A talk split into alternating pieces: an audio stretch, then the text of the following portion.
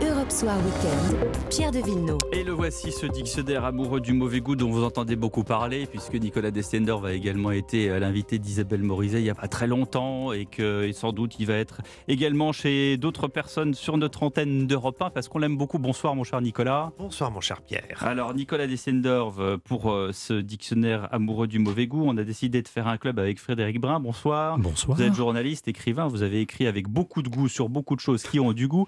Bonsoir à Constance de Champré. Bonsoir. Vous êtes euh, influenceuse, comme on dit, de nos jours en 2023, euh, notamment avec Monday Mornings, et vous, faites, vous nous faites voyager, vous nous faites, du, faire du sport, vous faites des choses très très différentes entre la déco, euh, la mode, le sport, le bien-être, et on va parler également de, du bon goût avec vous. Mais d'abord, mais d'abord, Capucine Patouillet, bonsoir. Bonsoir Pierre. Qu'est-ce que c'est que le concept, non pas du bon ou du mauvais, mais du goût, tout simplement? Tout simplement, le goût, c'est par définition l'aptitude à sentir, à discerner les beautés et les défauts d'une œuvre, d'un objet, d'une tendance.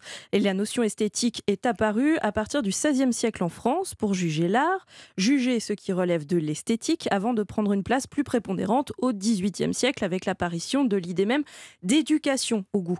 Voltaire parle alors dans l'encyclopédie d'un sentiment des beautés et des défauts dans les arts et rien de moins que l'avantage de découvrir avec finesse et avec promptitude la mesure du plaisir que chaque chose doit donner aux hommes. A contrario, le mauvais goût pour lui est une définition très claire, c'est le principe de se plaire à des sujets qui révoltent les esprits bien faits, préférer le burlesque au noble, le précieux et l'affecter au beau simple et naturel, c'est une maladie de l'esprit. La notion de goût repose à partir de là sur deux aspects fondamentaux, la subjectivité et le phénomène de mode qui est impulsé par les préférences esthétiques d'un groupe ou d'une époque. Mais petit à petit, le goût se dissocie de la notion de beauté pour davantage s'intéresser au vrai, le critère du goût devient superficiel. Depuis la deuxième moitié du XXe siècle, adieu critère du beau, du jugement esthétique, on se méfie des règles établies pour définir son propre style en privilégiant, selon la philosophe Anne Souriau, la préférence individuelle et la finesse du jugement. En clair, excite les normes établies et place à l'intuition, une notion discutable au regard de la place que prennent aujourd'hui les influenceurs dans notre société, qui applique à la lettre le vieil adage des goûts et des couleurs, on ne discute pas. Ah bah justement, on va en discuter avec Constance, elle va nous dire ce qui est de bon goût ou de, ou de pas bon goût selon les époques, parce qu'effectivement la mode ça change tout le temps. Sauf vous, mon cher Nicolas Descender, vous changez pas beaucoup. Je suis inaltérable. Il est inaltérable. Et, euh, et alors, qui, pour, pourquoi? Pourquoi déjà avoir fait ce truc-là? Pourquoi? D'abord parce que c'est merveilleux de, faire un dictionnaire pareil. J'avais fait pareil il y a 7 ans dans la collection Dictionnaire amoureux, c'est-à-dire un abécédaire subjectif sur un sujet au, du, du, choix de l'auteur. Et il était question que j'en fasse un autre. Et j'ai dit, mais le mauvais goût, ça m'amuserait. Parce que c'est la notion, là, ça, c'est forcément un dictionnaire amoureux de la mauvaise foi, c'est-à-dire que c'est une sorte d'autoportrait en creux, par mauvais goût interposé. On m'a toujours dit, depuis que j'ai 7-8 ans, que j'avais un goût bizarre. Quand j'étais gamin, j'écoutais de la chanson d'avant-guerre. Euh, j'étais quand j'avais 14 ans, j'allais tout seul à l'opéra voir du Offenbach ou du Wagner.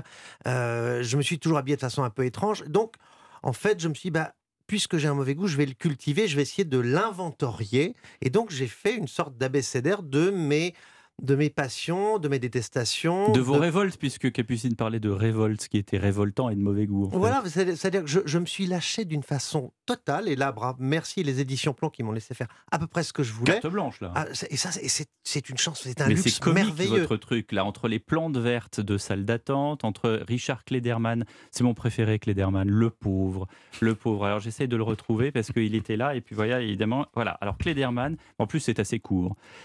Le fond n'est rien, la forme est tout. Prenez un Philippe Pagès, coiffez-le en bobtail, passez-le aux UV, confiez-lui un piano blanc, faites-lui jouer un Chopin de Vespasienne et vous obtiendrez la vente de 90 millions de disques.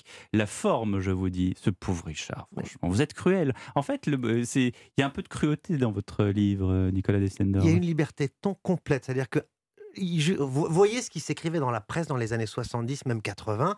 Il y avait une liberté de ton assez drôle. Moi, je, je suis un héritier de, de l'époque Harakiri. Pour moi, mes grands modèles, c'est Choron, c'est Cavana, c'est toute cette, toute cette libération de, de, la, de la pensée, de l'esprit, de l'humour, c'est-à-dire l'humour bête et méchant. En plus d'être réac, vous êtes nostalgique, en ah, fait. Ah, bah, je, suis les deux et j'assume et j'enfonce le clou pour les deux.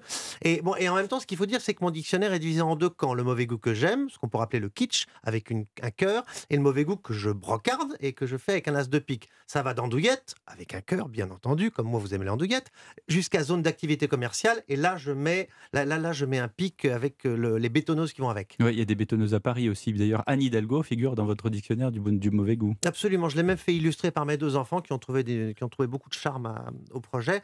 Et oui, Anne Hidalgo, j'y suis allé franco. Je suis un, amoureux de Paris, nostalgique, euh, certes, et donc euh, il y a quelques petites choses qui m'horripilent au quotidien et je me suis, je me suis lâché. Constance de Champré, euh, vous, vous, faites la chasse au mauvais goût, d'une certaine manière alors, pas vraiment. Moi, en fait, je, dirais qu'aujourd'hui, les influenceuses, on partage un peu ce qu'on aime. Donc, c'est aussi un peu subjectif, puisque, en fait, selon moi, euh, ce que je publie, c'est ce que je trouve beau. Euh, mais peut-être que finalement, euh, j'intéresse des gens et les gens peuvent finalement s'inspirer de moi, mais d'autres influenceuses ne m'inspirent pas du tout. Et je trouve que finalement, ce qu'elles qu'elle portent, ce qu'elles publient, ce qu'elles partagent n'est pas du tout de mon goût. Donc, en fait, moi, je pense partager le beau, mais ça, c'est mon goût, donc c'est très subjectif. Donc, vous prenez un risque d'une certaine manière oui, on prend un risque, effectivement, parce que quand on est influenceuse aujourd'hui, déjà, on, on, on, partage, donc on, montre sa vie. Et on, et on, on est obligé de montrer sa vie jusqu'où? Alors après, c'est un choix. Alors moi, je montre pas mes enfants, mais je montre euh, où je vais. Alors moi, je ne suis pas une influenceuse mode, euh, beauté, euh, food, ou voilà, je montre un peu tout mon lifestyle que vous trouvez beau, puisque vous m'avez dit qu'il était magnifique. Mais, mais, mais ça s'appelle la radio. Voilà, ça s'appelle la radio. Mais en fait, comme on voit rien à la radio. mais non, on prend, on prend des risques parce que parce qu'effectivement on s'expose et donc euh, parfois quand on monte le trop beau, on peut être sujet à critique. Euh, ça peut énerver. Ça fait partie du job la critique. Oui, et c'est constructif, mais euh, en fait, finalement, euh, on, s'expose beaucoup. Ça fait, c'est un peu comme la télévision, comme les actrices, les stars, les influenceuses aujourd'hui sont un peu comme des gens euh, de la télévision, des anciens acteurs. On, vous reconnaît dans la rue, on vous dit j'adore ce que vous faites, c'est magnifique. Et puis finalement aussi, parfois par derrière, en MP, on se prend des messages en message privé. En message privé, on se prend des critiques en disant vous montrez ça par exemple, lors d'un de mes derniers voyages où je montrais la beauté des Maldives, comment pouvez-vous mmh. partir mmh. dans ces pays mmh. euh, C'est honteux, euh, c'est moche. Oui, vous ne devriez y a un contexte politique. Voilà, euh, exactement. donc, en fait, on le montre... bilan carbone. le bilan carbone. c'est dans, dans votre dictionnaire le bilan carbone? Non, j'aurais pu. Je, je, suis pas très. alors effectivement, je suis pas très écolo bobo. On me le reproche d'ailleurs, mais bon, ça ensuite. Frédéric Brun, euh, c'est le classicisme, Frédéric Brun. Alors, vous avez écrit dans Monsieur, vous avez écrit dans Montre Magazine, vous avez fait des, livres sur James Bond, sur Aston Martin, sur. Est-ce que, est que, le, est que le bon goût est, est forcément quelque chose de luxueux? Non, bien sûr que non, bien sûr que non. Euh, ça peut aider parfois, c'est peut-être euh, de temps en temps une carapace, c'est une facilité de se réfugier dans ce qui peut paraître luxueux. On peut, si, vous avez encore 5 heures et deux tubes d'aspirine, on peut faire un débat sur ce qui est réellement le luxe ou la notion du luxe. Euh, on fera ça un autre ce jour. sont probablement pas les, marques, les marques, de luxe, mais le... non, il y, a une facilité évidemment à se couler dans des modèles préétablis. Ces modèles sont multiples parce que c'est pas fatalement le classicisme. Quand, quand les les punks ont voulu être des punks, ils ont dénoncé l'uniforme des écoles et des régiments en Grande-Bretagne, et puis ils ont créé un uniforme de punk auquel ils se conforment totalement. Est-ce que c'est du bon ou du mauvais goût? C'est... Leur rébellion est de s'être créé un nouvel uniforme. Donc tout ça est très facile. Le plus difficile, c'est d'arriver à être singulier. Et, et comment on fait alors? Bah, on, essaye d'être Nicolas Destiendorf, là on, on essaie d'être On met du orange avec du rouge ou avec du. Euh, on mélange les couleurs. Ça euh, c'est c'est très subjectif la couleur encore une fois. C'est juste que je, pars du principe que les couleurs existent, donc utilisons-les. On vit dans un monde en noir et blanc. Pourtant le cinéma est passé du noir et blanc à la couleur dès le milieu des années 30 et la télévision dès le début des années 70. Donc les couleurs existent. J'adore les couleurs qui. Vous voyez qu'il est progressiste. Les couleurs qui dérangent. Mais oui, voilà. Heureusement, Il est pour le cinéma en couleur, oui. Frédéric Brun, vous qui avez notamment beaucoup écrit sur la mode masculine, est-ce qu'il y a des codes qui aujourd'hui sont en train de disparaître? Est-ce que euh, quand nos grands-parents nous disaient qu'il fallait pas porter de souliers jaunes après 18 heures, que surtout jamais de chaussettes blanches avec euh, des mocassins, je vous apprends rien. Est-ce que sur les chemisettes, est-ce que euh, est-ce que aujourd'hui par parce que vous avez été aussi attaché parlementaire, que vous avez connu le monde de la politique, est-ce qu'aujourd'hui par décence d'une certaine manière, par une sorte de décence sociale politique, on n'ose plus avancer ce genre de code, êtes des réacs, vous êtes, euh, vous êtes dans un petit monde, alors que d'une certaine manière, on donne juste, ou on tente de donner un exemple d'élégance, tout simplement. Tout, ça est aussi vieux certainement que, l'habillement. Alors j'ai jamais interviewé euh, Sophocle ou euh, Jules César, mais vous le regrettez, j'ai l'impression. Beaucoup, beaucoup. Mais on a des récits de Versailles du temps de Louis XV où on, regrettait énormément le temps de Louis XIV et les talons rouges ont fait scandale, les les nœuds, sont revenus les nœuds de couleur de Monsieur Frère du Roi étaient pris comme une provocation odieuse, honteuse. Donc il y a des époques, si l'on regarde bien dans ce qui tient lieu de mode, que ce soit dans l'architecture, dans le design, dans l'habillement, etc. Il y a des tranches, grosso modo, de 20 ans, depuis l'Antiquité. Qui correspondent à des générations. Voilà, et qui correspondent où la ligne se retend, où elle se relâche. On a un coup du baroque, des fleurs, des pampres, euh, de l'ondulation, des lignes courbes, etc. Puis de temps en temps, hop, on retend tout ça. on refait de l'art déco, on refait du Bauhaus, on tire sur la ficelle et hop, tout ça redevient très très droit. Puis après, hop, on recasse ça et on refait du baroque. Tout comme la barbe. La barbe, il y a une, génération, de barbus, une génération de glabres, une génération de barbus, une génération de glabres. Et aujourd'hui, ça va plus vite. on en est où là? Aujourd'hui, ça va plus vite. On fait ce qu'on veut aujourd'hui. Aujourd'hui, oui, c'est plus, c'est plus le, mm. la, barbe un peu négligée, vaguement tondue, euh, que, comme vos deux serviteurs. Euh, c'est c'est ce que vous appelez une, barbe vaguement tondue. Vaguement, nous, ne sommes pas des hipsters quand même, cher oui, non, je vois, je vois. Euh, Constance de Chompré, lorsque vous analysez justement, on parlait de la, de la mode, est-ce que, est-ce qu'aujourd'hui, on dit souvent, bah, le mauvais goût est à la mode? C'est-à-dire qu'aujourd'hui, un survêtement, qui est quand même un truc qu'on portait je pense que Frédéric Brun et moi et Nicolas mm. aussi portons vaguement de temps en temps à la salle de sport. Euh, la et salle encore, de quoi? la salle... je connais pas. Aujourd'hui est un, est un, truc devenu totalement luxueux qu'on vend dans des boutiques justement euh, à Wet Mill, comme on dit aujourd'hui. Euh. C'est vrai qu'aujourd'hui, sur, sur l'influence, on voit euh, les marques justement parler du luxe et toutes les marques font appel à des influenceuses pour porter leurs vêtements. Alors, euh, bah voilà, donc un jogging Balenciaga avec euh, une petite paire de chaussures, c'est très à la mode. Et c'est vrai que le jogging qui était avant de mauvais goût, aujourd'hui peut être, peut être justement un accessoire de très bon goût. Mais ça, encore une fois, c'est subjectif. Est-ce que vous, vous aimez voir une femme en jogging, peu importe que ce soit un Balenciaga ou un jogging Decathlon, ça reste quand même un jogging. Mais aujourd'hui, c'est vrai que euh, l'influence a un poids énorme et que c'est vrai que les générations euh, s'habillent un petit peu en fonction de ce qu'elles peuvent voir sur ces réseaux sociaux et que aujourd'hui euh, les, les, les, adolescentes que moi j'étais de seconde, elles sont toutes en jogging alors que nous, nous n'étions jamais en jogging. Et des sweats à capuche, des trucs oversize alors que nous, on s'habillait plutôt près du corps à notre génération. Donc ça, c'est l'influence d'aujourd'hui, c'est que plus on voit ça, bah, plus on a envie de s'habiller, on s'identifie aussi à toutes ces filles. Donc donc ça, voilà, après, c'est, euh, c'est, je pense que ça dépend aussi de la génération. Pour, euh, qui sont influencés, c'est les petites jeunes aujourd'hui. Aujourd'hui, moi, je suis plutôt pas du tout sur la couleur, mais sur le très sobre, sur le noir, sur le gris, etc. Ça va peut-être changer. Je vais lire votre dictionnaire. Je vais changer votre vie, cher Frédéric J'ai le sentiment surtout que ce qui est nouveau dans tout ça, c'est la vitesse de rotation. Euh, et c'est ce que vous apportez vous-même. C'est-à-dire que vous publiez X fois par jour avec des, des, des choses qui sont vues, des photos qui sont qui sont faites en quelques minutes, quelques heures.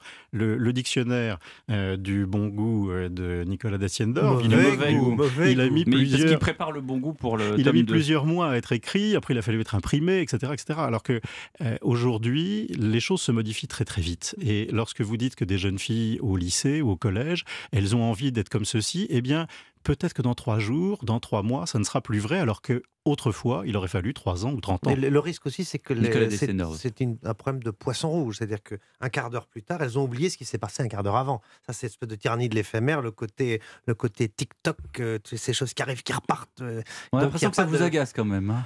Oui, alors moi, moi j'ai une chose qui me, qui me désole, c'est la disparition de la mémoire tout simplement. Les gens n'ont plus de mémoire. Les, on, veut, disons, mettre le passé aux oubliettes. Euh, on veut canceller les choses parce que ce qui était avant est mauvais. Donc, on, regardons, regardons ce qui, est, ce qui est devant nous, une espèce de révolution culturelle. Ça, Mais ça, vous mettez automatiquement la faute sur les réseaux sociaux? Ah Non, pas du tout. Mais d'une manière générale, le rapport au temps n'est plus le même. Les, les...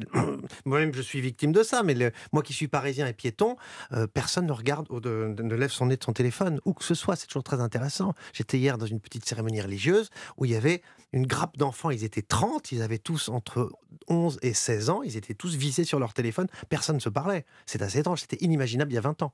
Vous contribuez à ça, Constance de Champré, avec vos Alors, je suis une maman sans écran. Il n'y a pas d'écran chez moi. Mes enfants n'ont pas le droit d'avoir d'iPad, etc. Mais ça, c'est paradoxal.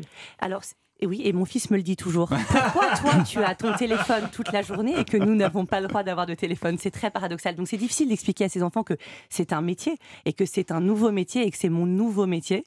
Et C'est vrai, vous n'avez pas toujours fait ça Voilà, puisque j'ai été avocate avant, donc j'ai vraiment fait une vraie transition. Euh, mais euh, la robe était déjà noire.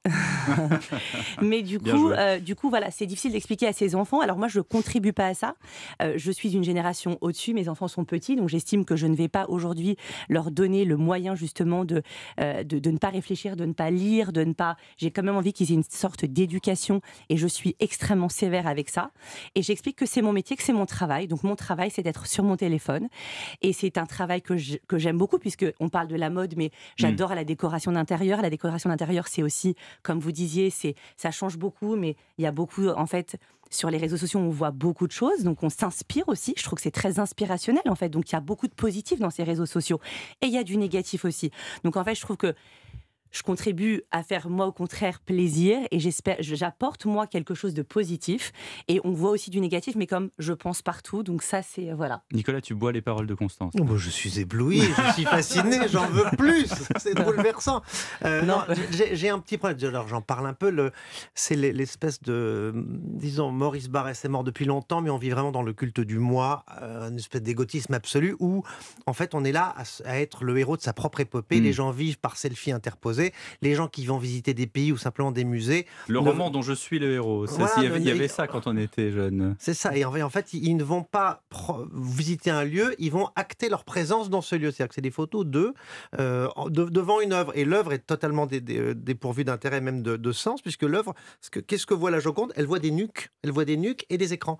Donc euh, voilà c'est quelque chose que je trouve un petit peu, un petit peu inquiétant parce que parfois les gens ne vont plus, ils, n'existent plus que par le, truchement de cette, de cette vie parallèle, de ce petit métavers qu'on a dans la poche. C'est la raison de son sourire en coin. Absolument. Frédéric Bain a trouvé le mystère de la Joconde. Dis donc, il a fallu une émission pour ça. Merci beaucoup. Il euh, y, a beaucoup de choses dans ce. Alors, moi, on s'est tous arrêtés dans l'équipe d'Europe Soir sur le, le VJF. Ah, le VJF. L'enterrement de vie de jeune fille. Pourquoi, pourquoi diable est-ce que vous avez décidé de mettre ça dans le mauvais goût? Voilà. Est-ce que vous les avez vus passer? Ce que je dis, ces grappes de demoiselles entourées de rouleaux de PQ ou alors avec, des, avec des blouses sur lesquelles on a dessiné. Jean-Pierre on sort de ce Non, mais c'est vrai. avec des blouses de médecins, on a dessiné des symboles obscènes que je ne vais pas décrire parce que nous sommes sur une radio de grande écoute. Mais euh, ça ne respire. Il y, a quelque chose d'un peu hargneux dans ce truc-là. On dire voilà, maintenant ma chérie, tu vas passer de l'autre côté de la barrière. On te, c'est le, c'est le dernier, c'est le dernier, j'allais dire dernier coup de rein. C'est le dernier coup de, liberté avant le, avant le cadenas. Donc ça, c'est un petit peu dégoulinant, ça, c'est un peu crapoteux, je trouve l'enterrement d'une jeune fille. Et tout ça, ça se finit, euh, ça se finit, voilà, mal. ça se finit mal avec des bouteilles vaguement vides, avec euh, une espèce d'aigreur globale, euh, voilà. Donc c'est de mauvais goût. Oui, enfin, c'est ce que c'est ce que moi. J'ai l'impression que Constance Chopin n'a pas exactement eu le même enterrement de vie de jeune fille. Euh, non, très chic à Rome avec mes copines. Non, mais en fait, non, mais ça. ça peut être à Rome et ça peut être aussi dégoulinant de champagne. voilà, mais non, mais, ça, mais vous êtes un black C'est une caricature. C'est une caricature. Non, mais que vous donnez, c'est une caricature. Mais mais c'est vrai que ça peut être de mauvais goût, mais ça peut être aussi de bon goût. Bah, c'est-à-dire que le principe, l'idée de l'enterrer, l'idée de voilà, d'enterrer. Ta, jeunesse est finie, maintenant tu passes dans un autre monde. C'est pas du rituel de passage, il y a un côté, c'est une forme de bizutage. Euh, le mariage, c'est un moment de la vie, c'est très bien, mais c'est le, c'est le, la symbolique est un petit peu étrange, je trouve. Ouais, et il y a débat là. En tout cas, les femmes ne sont pas toutes d'accord avec vous. Bah, j'espère bien. Mon livre est tout sauf sauf. Mais cela dit, c'est aussi pour apprendre euh, beaucoup de choses. C'est-à-dire qu'il y a des, vous avez, vous avez des références, notamment télévisuelles notamment d'une série euh, un peu bizarre, enfin bizarre, qui part, qui part euh, tel bon plaisir, qui passait après une certaine heure, parce qu'il fallait évidemment coucher les enfants. Ah non, c'est le premier film pornographique que j'ai vu sur Canal Plus lorsque j'avais 12 ans. Je l'explique d'ailleurs, j'avais mis mon réveil. C'était l'époque où il y avait uniquement un film pornographique par mois sur Canal Plus, qui commençait le premier samedi du mois et qui était rediffusé cette fois. Et il y avait une rediffusion un jeudi soir. Et mes parents n'étaient pas à la maison et ils m'avaient laissé seul. J'avais mis mon réveil à 1h30 du matin, donc j'étais avec mon petit, petit pyjama jacadi j'ai été allumé ma petite télévision, j'étais sur mon petit canapé, j'avais le chat qui dormait à côté de moi, et j'ai regardé intégralement ce film qui m'a bouleversé quand même, Hôtel Bon Plaisir de Michel Barnier avec le grand Alban Seret, qui était le, le Paganini du, du, cinéma porno à l'époque. Michel, Barnier. Michel Barnier. Michel Barnier. Ah, Michel Barnier avec Michel Barnier, ah non, ça, ça... qui écoute quand même très souvent cette émission, va se retourner, non pas dans sa tombe parce qu'il n'est pas mort, mais il va se retourner, j'imagine, sur son canapé. Peut-être qu'il était présent sur le plateau, je ne sais pas. Oula, bah, personne ne l'a vu. Vos, vos, propos vous appartiennent comme d'habitude, j'allais dire, justement, Nicolas Frédéric Brun, vous vouliez rajouter quelque chose Oui, sur le VJF, dans les années 80, il y avait quelque chose qui n'a pas fait Flores, qui était l'EVB. Je ne sais pas si tu te souviens de l'EVB. Notamment de vie de Non, l'EVB, c'était l'euthanasie vite fait, bien fait. C'était Pierre Desproges qui le recommandait.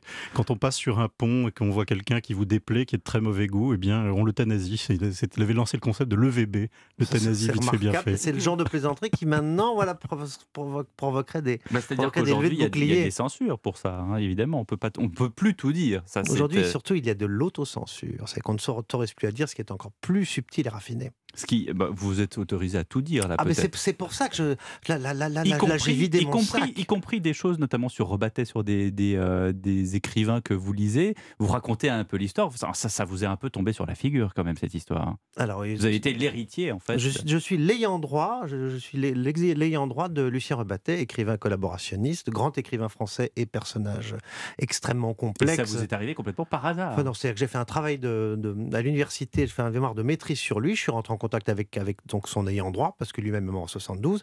Et en fait, j'ai classé toutes les archives. Et euh, ce monsieur est, est, mort quelques années plus tard. Il m'a demandé de prendre sa relève. Donc je me suis retrouvé euh, à l'âge de 27 ans, l'ayant droit du plus fasciste des écrivains français. Ce qui n'est pas évident quand on commence une carrière dans la presse et dans, et dans les lettres. Mais bah, écoutez, je porte. Effectivement, m'appelant d'Estiendorf, ça faisait, disons, parapluie. Oui, mais, il y avait un partout euh, la balle au centre, quoi, d'une certaine voilà, Absolument. Mais, mais c'est un, une mission absolument passionnante. Et j'explique effectivement de, dans, à l'article Écrivain collabo, toute cette histoire. En fait, ce livre est un autoportrait. Je parle de moi, je parle de ma, mon expérience dans un salon de massage asiatique aussi. chinois, oui. Absolument. D'où le salon asiatique. Absolument. Vous voyez, je fais des transitions toutes trouvées. Hein. Ah, la transition Le type qui travaille à la radio. Oh, quel talent. Oui, bon. Euh, Constance, Constance de Chompré, est-ce que ça vous donne envie de faire une contre-programmation sur votre euh, Instagram et sur, votre, euh, sur vos publications en disant voilà, euh, je vous présente d'habitude effectivement de beaux intérieurs, de beaux voyages, des petites adresses aussi, de, comment dirais-je, d'adresses notamment de restaurants ou de, de, petits cafés pour passer un bon moment, puisque Capucine disait tout à l'heure quand même que la base de tout ça, du, du bon goût, c'était de prendre plaisir à, à, ce qu'on faisait. Est-ce que vous feriez une contre-programmation en disant voilà les endroits où il faut surtout pas aller, voilà les intérieurs qu'il faut surtout pas acheter et voilà les vêtements qu'il faut surtout pas porter? Non, parce que euh, je suis pas partisane de la critique sur, sur, sur les réseaux sociaux. Euh, je pense que, et c'est ce que, et c'est ce que je dis parfois qu'on reçoit un petit peu des attaques en disant je n'aime pas ce que tu fais. J'ai envie de dire que ce réseau social d'Instagram, il y a tellement de gens aujourd'hui sur ce réseau qu'il y a tellement de gens du coup inspirants. Et que si toi, tu n'inspires pas certaines personnes, alors allez voir ailleurs, vous trouverez sûrement quelqu'un qui vous inspire. Donc je n'ai pas envie de critiquer, de dire ça c'est moche, je n'aime pas ce restaurant. Si je vais dans un restaurant par exemple que je n'aime pas, je ne vais pas du tout faire une story ou un post en disant n'y allez pas, parce que je trouve déjà que c'est pas gentil. Euh, et bah, que si c'est pas bon faut eh ben, peut-être aussi encourager les gens en disant n'y allez pas. La critique n'est pas faite pour être non. Non, et eh ben, je, je, préfère, je préfère dire, euh, je ne préfère pas en parler, et je, et je, préfère vanter un restaurant qui est bon, mais j'ai pas envie de, de, de voilà d'apporter de, la critique. Je pense que c'est, moi, je vois Instagram comme quelque chose d'assez bienveillant, quelque chose de très positif, donc de partager des choses que j'aime. Donc ce que je n'aime pas, je le partage pas. En revanche, si on me demande quelque mmh. chose, est-ce que vous avez, vous avez aimé cet hôtel où vous êtes allé? Là, je vais dire en message privé, non, c'était vraiment nul. mais je ne le dirais pas en public. Donc il ne faut pas hésiter à vous envoyer des messages privés, si je Tout à fait. Il y en a beaucoup. C'est un petit côté jour de France, en fait. on revient dans ces années 70 que, que, nous regrettons. Frédéric Brun, vous qui utilisez aussi ce réseau Instagram, vous êtes plutôt dans le positif ou dans le négatif? À titre, à titre personnel, et moi c'est une, une forme de dissimulation, c'est-à-dire que ma véritable vie n'y apparaît pas, c'est une mise en scène. Et, ça m'amuse parce que c'est un petit théâtre de marionnettes. Mais euh, c'est un petit théâtre de marionnettes. Bah oui, c'est une, c'est une, c'est une chose qui, bah, qui en l'occurrence, c'est son métier. Donc, ah euh, si elle considère ça, comme un petit théâtre de moi, ça n'est pas le mien. C'est pour ça. je, je, ne parle qu'en ce qui concerne mon, ma propre, mon propre malheureux compte, qui, qui ne rend pas compte ni de ma vie familiale, ni de ma vie amicale, ni, qui montre simplement... Euh, Quelques événements quand même auxquels oui, des événements auxquels je participe, qui sont euh, des choses publiques ou que je peux faire dans le cadre de, de mon travail, mais, mais dont je ne fais pas de mon compte d'Instagram ou d'autres. D'ailleurs, je, n'ai que celui-là parce que j'ai fermé Facebook en ayant Instagram. Quand on m'a demandé si j'avais Twitter, j'ai dit non, j'ai déjà Instagram parce que je ne veux pas y passer trop de temps. Donc. Ah oui, je ne veux pas en avoir 15. On, s'y perd dans tous ces réseaux sociaux. Alors, moi, pareil, moi, je, n'ai que Instagram. Je pense que la génération euh, TikTok est une génération plus jeune que la mienne. Ce que j'aime bien, c'est quand vous dites génération TikTok, vous vous tournez vers des siennes d'or. non, parce qu'il parlait de C'est tout moi. Il parlait de. Non, non, il parlait de TikTok. Nous, c'était TikTok. C'est pour les. C'est pour les. Je pense que les gens, les, les, les ados, euh, enfin, en tout cas, je n'utilise pas ce réseau social et il y en a beaucoup. Twitter, c'est plus pour des, des, des, des, des renseignements, je dirais. On va chercher une information euh, voilà, Instagram, c'est une distraction. En fait, c'est une simple distraction. Twitter, c'est même un outil politique. Euh, oui, c'est même un outil politique. Euh, oui, Twitter. Vous, oui, Twitter. oui, oui, Twitter. de temps en temps les commentaires Bien de sûr. de Villo. C'est un, c'est un outil professionnel et politique. Euh, Donc, qui n'a rien de très distrayant comme Instagram peut l'être, à juste tout simplement le soir dans son lit, appuyer sur au les stories. Au lieu de lire un livre. Au lieu de lire un livre, exactement. Et eh ben, c'est voilà. Donc, donc c'est distrayant. Il n'y a rien de. Il y a rien d'intellectuel dans Instagram. et c'est vraiment regarder des images, le voyeurisme aussi. On regarde la vie de tout le monde, on, voilà. Euh, et c'est vrai qu'il y a quand même une forme euh, euh, d'un petit peu égocentrisme, puisque ça, vous mm. l'avez dit tout à l'heure, mais c'est quand même un peu vrai, où en fait on est quand même assez fier de se montrer, de dire ce qu'on fait. juste avant, j'ai dit suivez-moi ce soir sur Europe 1, je vais à la radio. Donc il y a quand même une forme de mise en scène, on veut se mettre en avant, mais, mais, mais c'est un outil de communication en fait pour vous. C'est un outil d'autopromotion. Moi, moi, je m'en sers quand, à la sortie de tous mes livres, je mets plein de petites photos amusantes. Des articles de journaux des articles quand ils sont bienveillants Absolument. oh bon, non, ça, ça si j'adore me faire traîner dans la boue avec un livre comme ça. J'espère que ça va bientôt arriver. Moi, pour l'instant, il n'y a que des éloges. Oui, mais j'ai beaucoup d'amis, vous savez. beaucoup d'amis, beaucoup d'amis euh, dans la presse. Non, mais cela dit, euh, qu'est-ce que vous voulez qu'on dise de, mal? On ne peut pas dire du mal de votre livre. C'est encore une fois, et on l'a dit en, introduction avec Capucine Petouille, c'est totalement subjectif. Donc, oui, mais euh, subjectivité, parfois, peut pas, peut irriter. Je peux pas critiquer le, le, cardigan de, de Frédéric Brun, bien qu'il soit un peu étrange. vous voyez mais il est superbe. Ben voilà, c'est surtout, non, c'est surtout qu'aujourd'hui, vous ne pouvez plus, vous ne pouvez plus dire de mal, de l'humour, de la bienveillance, de la provocation, de la rébellion. Vous pouvez dire tout le mal que vous voulez du conservatisme, tout le mal que vous voulez des bonnes mœurs, des bonnes règles, euh, de la politesse, etc. Si, si aujourd'hui Eric euh, Janssen euh, refait avec Nadine de Rothschild ses guides de bonne manière, parce que j'ai vu qu'il avait réécrit un nouveau livre avec Nadine de Rothschild, ça pour le coup, ça va lui tomber dessus comme une volée de bois vert. Le fait de devoir mettre la petite cuillère euh, euh, à droite ou à gauche, etc. Ça, c'est très facile de s'en moquer. En revanche, le mauvais goût, surtout pas. Bon, en tout cas, il faut lire ce dictionnaire amoureux du mauvais goût. Merci Nicolas Dessendor, merci Constance de Champré. On vous suit sur Mum des Mornings. Exactement. Et Frédéric Brun, de temps en temps sur Instagram. Oui, et... ou, le samedi dans le Figaro Magazine. Et eh ben voilà. Merci à tous. Demain, l'information, Dimitri Pavlenko à partir de 7h. Olivier Dussopt sera l'invité de Sonia Mabrouk. À vous, mon cher Lionel Rousseau.